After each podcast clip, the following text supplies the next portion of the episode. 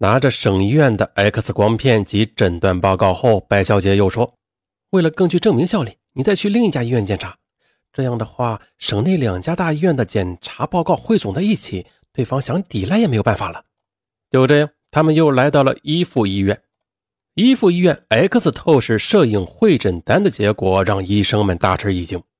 就在深入腹腔一厘米处，他们发现了三厘米长的类似针形的物影。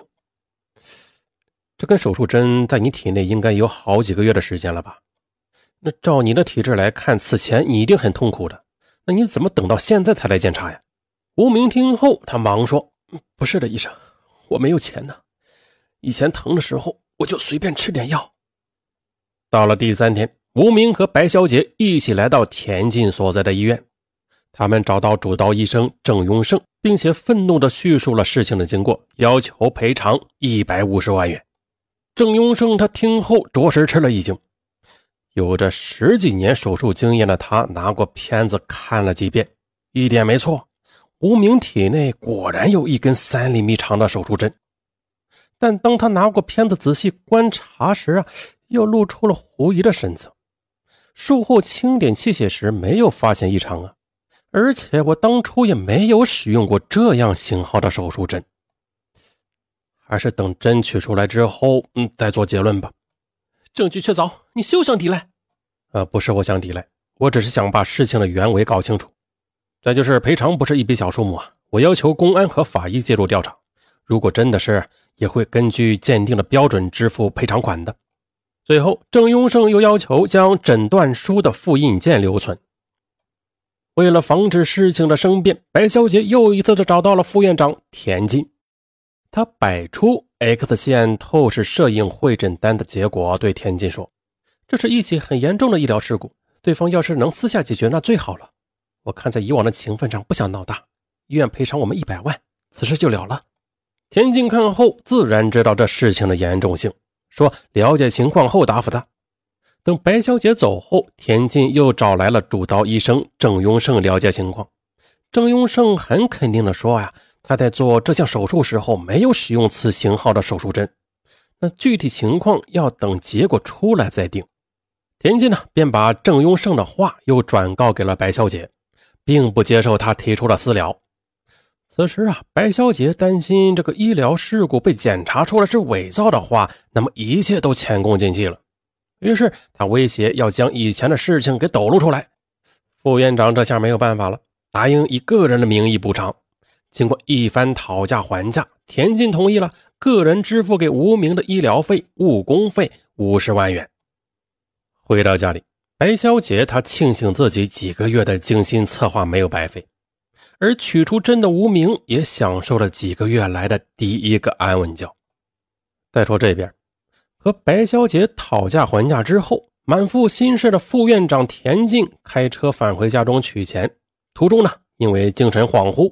在转弯时，他将车子驶向了路边的农田，强烈的撞击使他晕了过去。田静很快的便被送到了医院。所幸的是啊，只是左手和右腿骨折，并无生命危险。可不凑巧的是，在他昏睡之时，皮包里与白小姐签订的协议却被妻子黄莹发现了。读完协议书的黄莹感到五雷轰顶。可此时的田进，他昏昏沉沉地躺在病床上，根本不知道妻子的内心想法。黄莹，他想了很多。如果就此放弃苦苦经营的婚姻，自己真的不后悔吗？难道要眼睁睁地看着一个美满的家庭坠落悬崖吗？经过内心的痛苦挣扎，黄莹决定了，与其让田进拿着五十万元去消灾，那还不如自己拿着白小姐敲诈田进的证据。去找当事人搏一搏。如果给丈夫一个机会，助他渡过难关的话，相信丈夫从此一定会更加珍惜这个家的。对，就这么来。十月七日晚上，黄莹她来到了病房，和田进进行了一番长谈，并表明了自己的态度。面对妻子的宽容，田进是惭愧的无地自容啊！我对不起你，老婆。现在，我只要你和这个家。第二天，黄英独自前往南昌，见到了白小姐，他开门见山的说道：“那五十万元钱，我家老田是不会给你的。如果你不为难我们的话，我们也可以既往不咎。”白小姐听后气急败坏的说：“好啊，那我就拿着验孕单和这份协议去找他的领导。行，你去找吧。大不了我们家老田因为作风问题被降职，即便是被开除公职，他也可以自己开诊所。凭着技术，我们一家肯定饿不着。但是，如果你真的把我老公逼到那一步的话，那么我也会起诉你涉嫌敲诈的。你好好考虑考虑吧，三天内答复我。不必了，哼，你们就等着吧。说完，白小姐转身离去了。十月九日早上八时许，孤注一掷的白小姐和吴明去田进办公室问他要钱，要求立即支付五十万元。可是伤情刚刚痊愈的田进表示，一时拿不出这么多钱。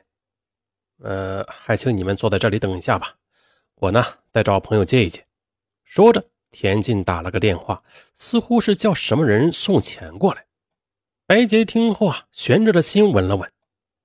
可正当他们焦急等待的时候，黄莹带着两名警察进来了。没等两人反应过来，他们就被严肃的告知：田副院长和他的爱人说你们涉嫌敲诈，请跟我们去派出所走一趟吧。坐在呼啸警车里的吴明啊，心中是七上八下。要是事情败露了，那这一切不都全完了吗？此时，坐在身边的白小姐不停的用脚去碰他。示意他要严守秘密。很快的来到派出所后，白小姐她依然拿着 X 光片，对着警察理直气壮地说：“这是医院郑医生在她肚子里留下的手术针，难道还有假吗？”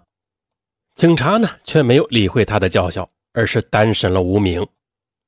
他们首先拿出了吴明体内取出的针，告诉吴明，在实施盲肠手术的时候，并没有使用这枚针。而且，无名的伤口很明显的有再次被打开的痕迹。很快的呀，在证据面前，无名终于低头承认了他们炮制医疗事故的始末。白小姐万万没想到，无名会在此时倒戈。面对无名的供词，她绝望的闭上了双眼，流出两行清泪。二零零八年年底，两人双双被刑拘。根据办案警官的介绍。如此离奇的敲诈方式，在他十几年的办案生涯里还属首例呢。这个首例啊归首例，尚文跟各位听友也长见识了吧？啊，那等待白小姐和无名的将是法律的惩罚。同样的，田静他也因为与白小姐的过往而受到医院的降职处分。好了，最后还是友情提示大家：打开手机淘宝，搜索“大舌头上文”，祝大家好运。